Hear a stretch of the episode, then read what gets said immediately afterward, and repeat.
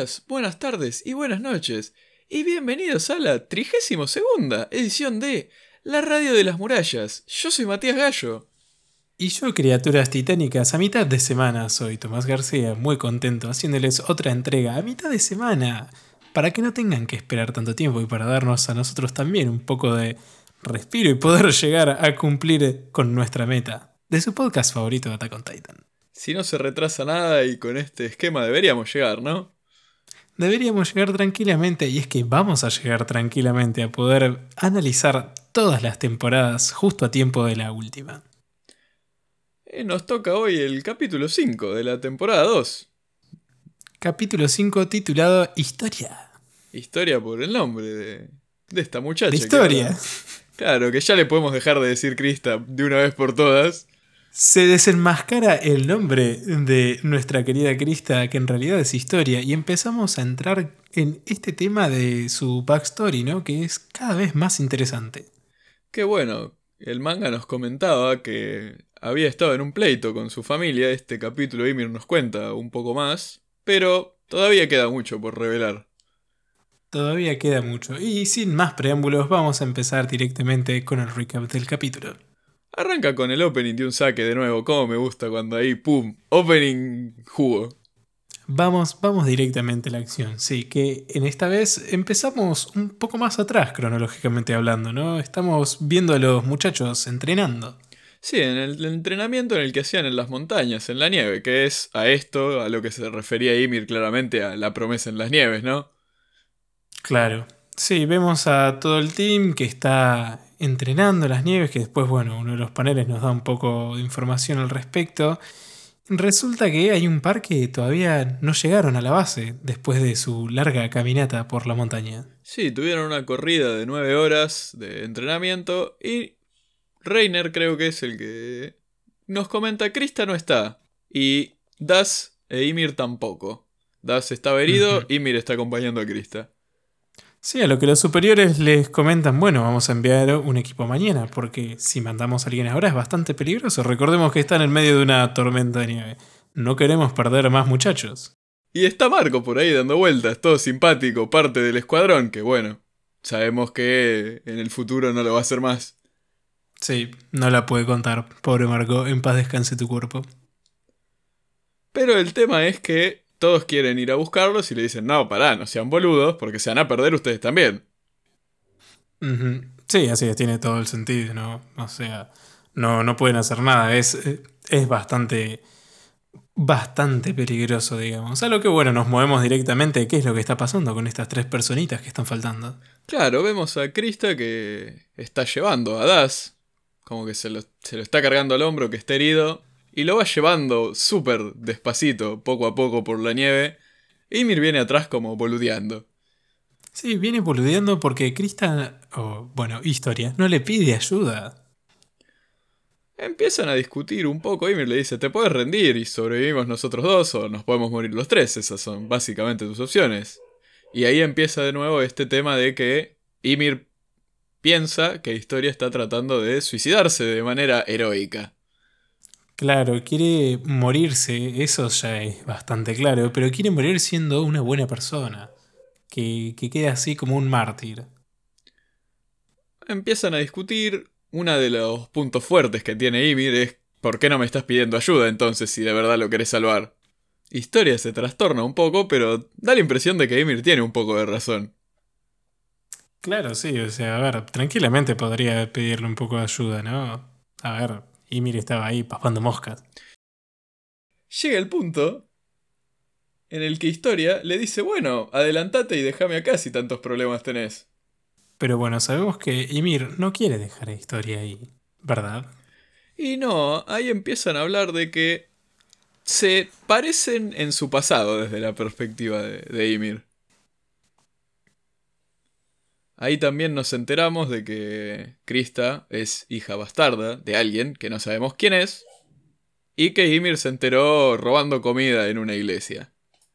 Sí, sí, mientras Ymir estaba solidarizando los bienes de una iglesia, se enteró de que Historia es la hija de un amante y que la querían matar. Pero que le perdonaron la vida, le cambiaron el nombre y la mandaron a ser soldado. Claro, es como mm, cortate el cabello, déjate la barba y cambiate el nombre y acá no pasa nada.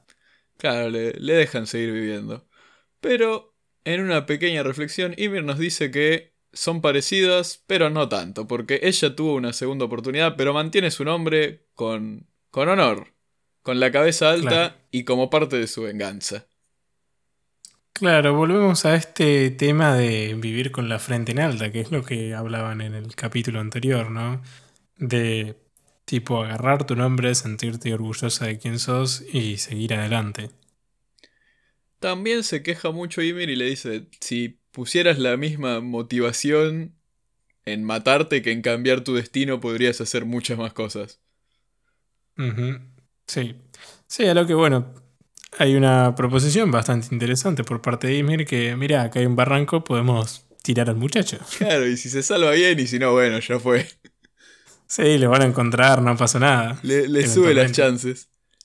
Pero, a ver, la idea no es buena, pero al menos mantiene viva la- a las muchachas de, de estos tres. Sí, es cierto, pero bueno, en lugar de tirar al muchacho, parece que Ymir agarra y la revolea a Historia a la mierda, la manda a volar. Y bueno, Historia se levanta, vuelve y los pibes desaparecieron. Sí, vemos que Ymir pega un salto y cae como un destello, o sea que claramente se transformó en titán y bajó a Das.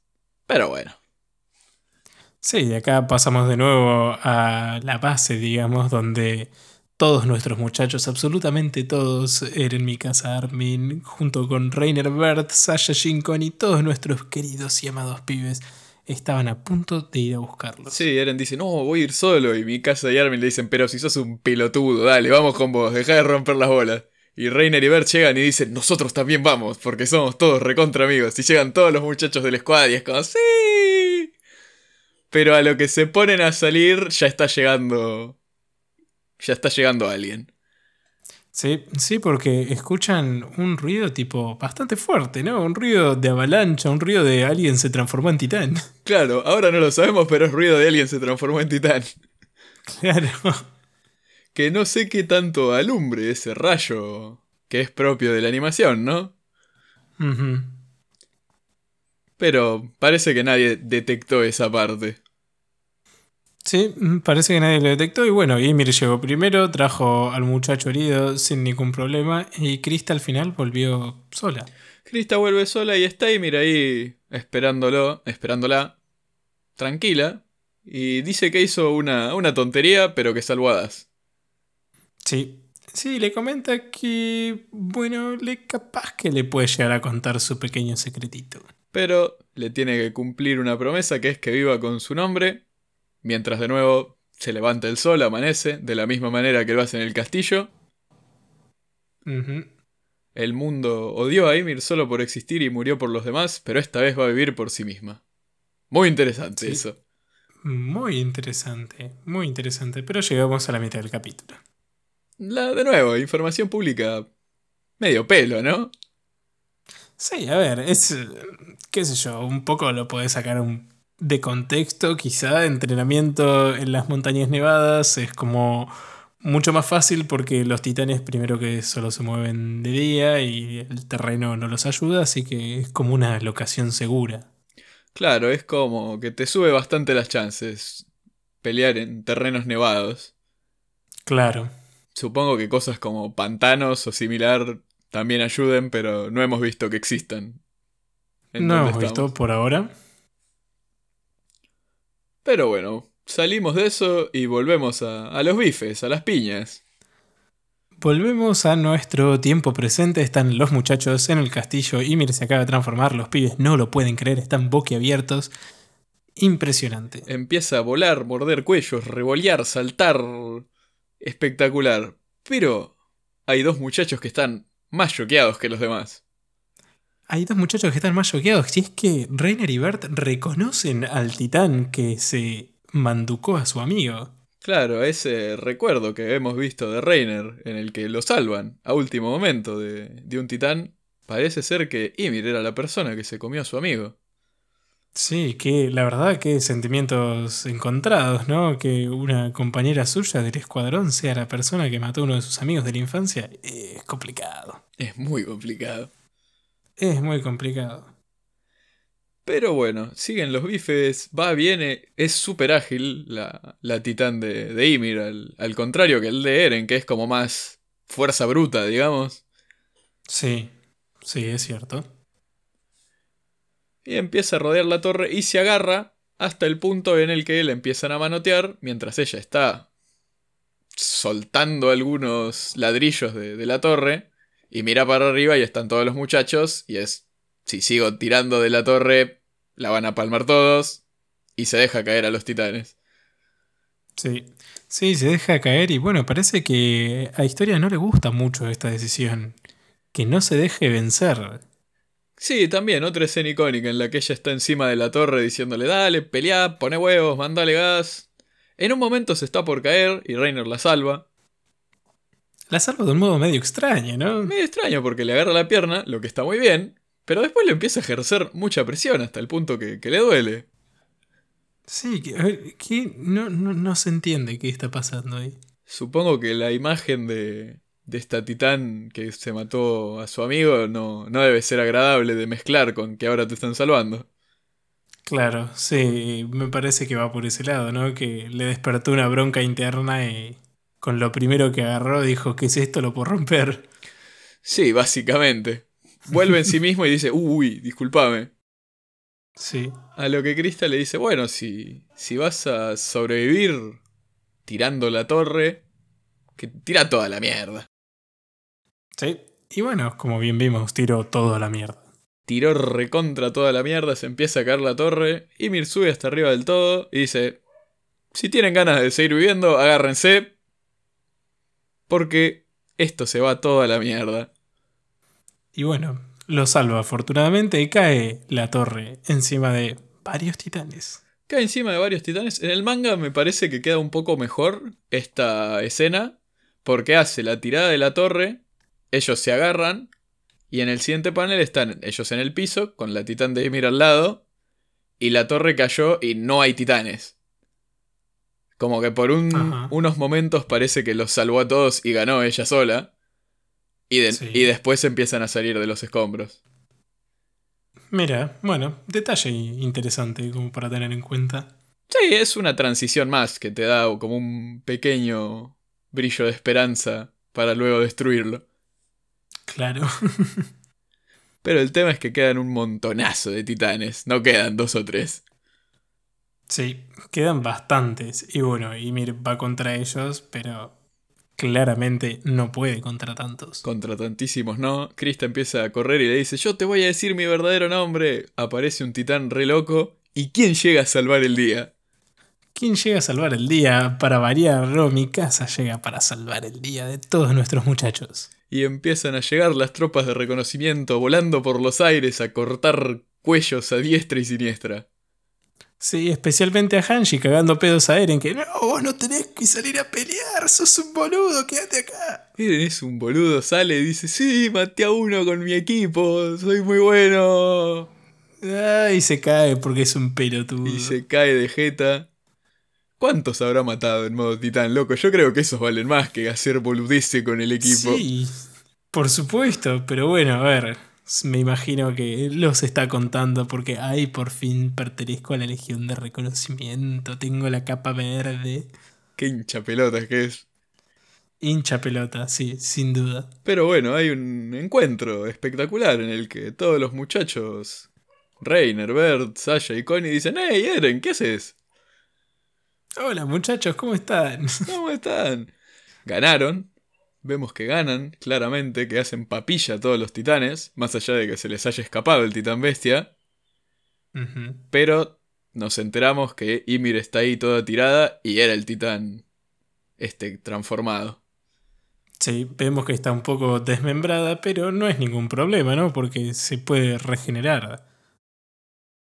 Sí, Krista le dice su, su nombre real, que bueno, historia. Y da la impresión de que Ymir se va a descansar en paz. Sí. Sí, así es. Y acá terminaría el capítulo. Sí, hay un dialoguito de narrador aparte en el manga que nos dice, ese día las muchachas recuperaron algo muy importante para ellas. ¿Qué cosa? Eso. Oh. Pensé que era un espacio de suspenso. No lo era. Ese es el diálogo. Bueno, mira, interesante, muy interesante. ¿Qué te pareció el capítulo? Creo que el anterior me gustó más porque medio que te siembra todas las dudas y este como que responde un poco, indaga más en el pasado. Nos da backstory, que es algo que siempre está bueno. Y ver llegar a la Legión siempre es algo espectacular. Me gustó, obviamente. Sí, por supuesto. Ver, eh, a ver, eh, las escenas de acción de mi casa siempre valen oro. Estuvieron espectaculares. Pero sin lugar a dudas, el jugo de este capítulo es toda esta historia detrás de estos dos personajes de historia de Ymir, qué es lo que está pasando, y ahora que nos siembra más dudas, ¿no? De dónde carajo sacó Ymir su poder de titán. Claro, también nos caracteriza más eh, un poco al squad, como, como todos, la 104. Vemos que tipo se perdía uno, vamos todos. Claro, también ese sentimiento de unidad se ve más remarcado en este, en este capítulo. Y bueno, me gusta mucho también cómo nos explicaron un poquito más el, el origen de historia, ¿no? A ver, toda esta trama de le cambiaron el nombre, la mandaron a, a la Legión, ¿qué es lo que está pasando? Muchas dudas sin respuesta. Pero bueno, ya le podemos decir historia. Me estaba matando tener que decirle Crista todos los días. Sí, todo esto de tener que hacer una parte sin spoilers es muy complicado a veces, es, es muy fuerte, pero nosotros hacemos el sacrificio por ustedes, niños que lo están viendo por primera vez. Sin duda. No sé si querés charlar algo más del capítulo sin spoilers. Me parece que no, podríamos ir pasando a la parte más jugosa. Recuerden que si les gustó este capítulo, si les gusta el podcast, nos pueden dejar una valoración positiva en su plataforma de preferencia. Y también, no se olviden que en nuestra cuenta de Twitter, arroba Radio Murallas, les vamos a estar atendiendo todas sus dudas, todas sus consultas, todas sus puteadas, absolutamente todo. Nos encanta.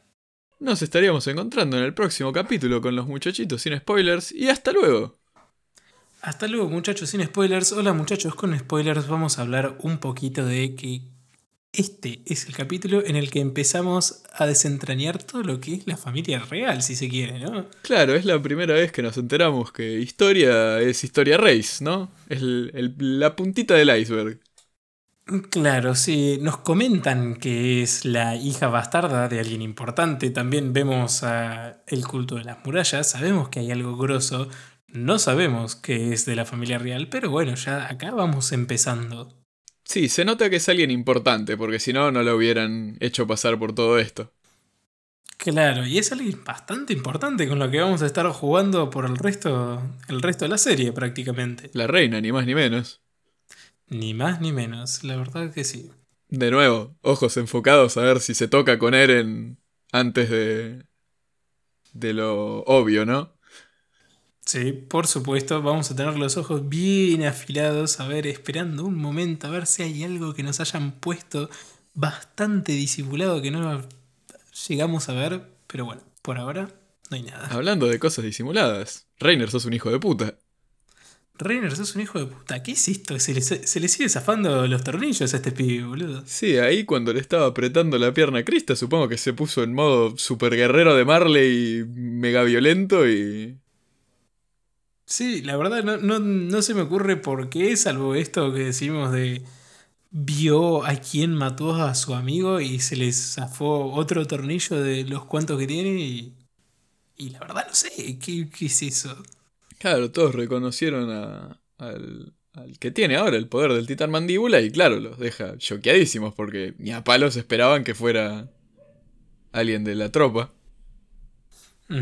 Sí, la verdad... Eh, Bastante sorpresivo, me imagino. Ahora vamos a analizar en todos los capítulos que se vienen cómo es eh, la interacción entre, entre estos tres personajes, ¿no? Para tener especial cuidado ahora que, que saben, ¿no? Entre sí los orígenes de ese poder de titán. Sí, de nuevo, me encanta como en la 104 había como seis poderes de titanes en cinco pibes.